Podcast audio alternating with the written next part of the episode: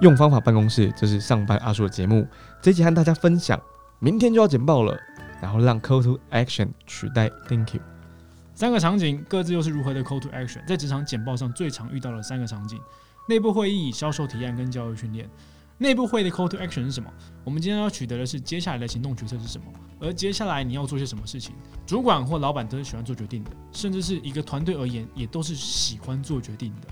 你唯有在现场做出决定，这个内部会议才是一个有效的简报过程。再来销售提案，销售提案一定是让客户选择方案嘛？在这样的选择方案底下，你可能会提两个、三个可行方案内容，在简报页面上的呈现可能会是一个表格，呈现出三种不同的方案。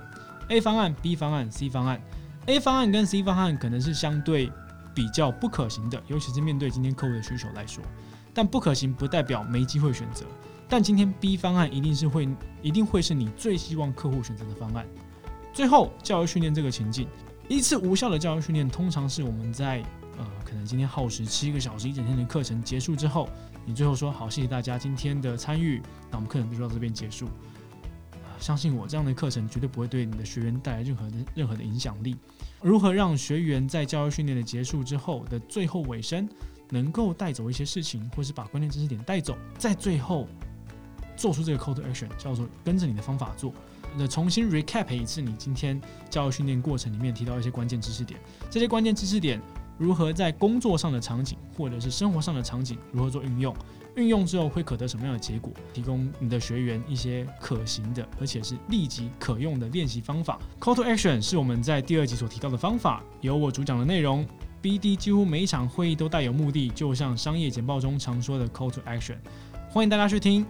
我想邀请各位点本集节目里面的匿名提问箱子，然后马上试试看你的 call to action，不管是会议或者是教育训练，甚至是销售提案，然后讲一段话或写下那一个 call to action，测试一下你最近正在练习的这一场简报。我们会依据你的内容啊提出建议，因为自己做过，然后让身体记住，就是一辈子都不会忘记的。也欢迎大家写信到 uncle's radio at gmail.com 好，我们分享你怎么运用这一集的方法，以及用完之后的成果。我们很期待收到你的信，跟我们一起用方法办公室。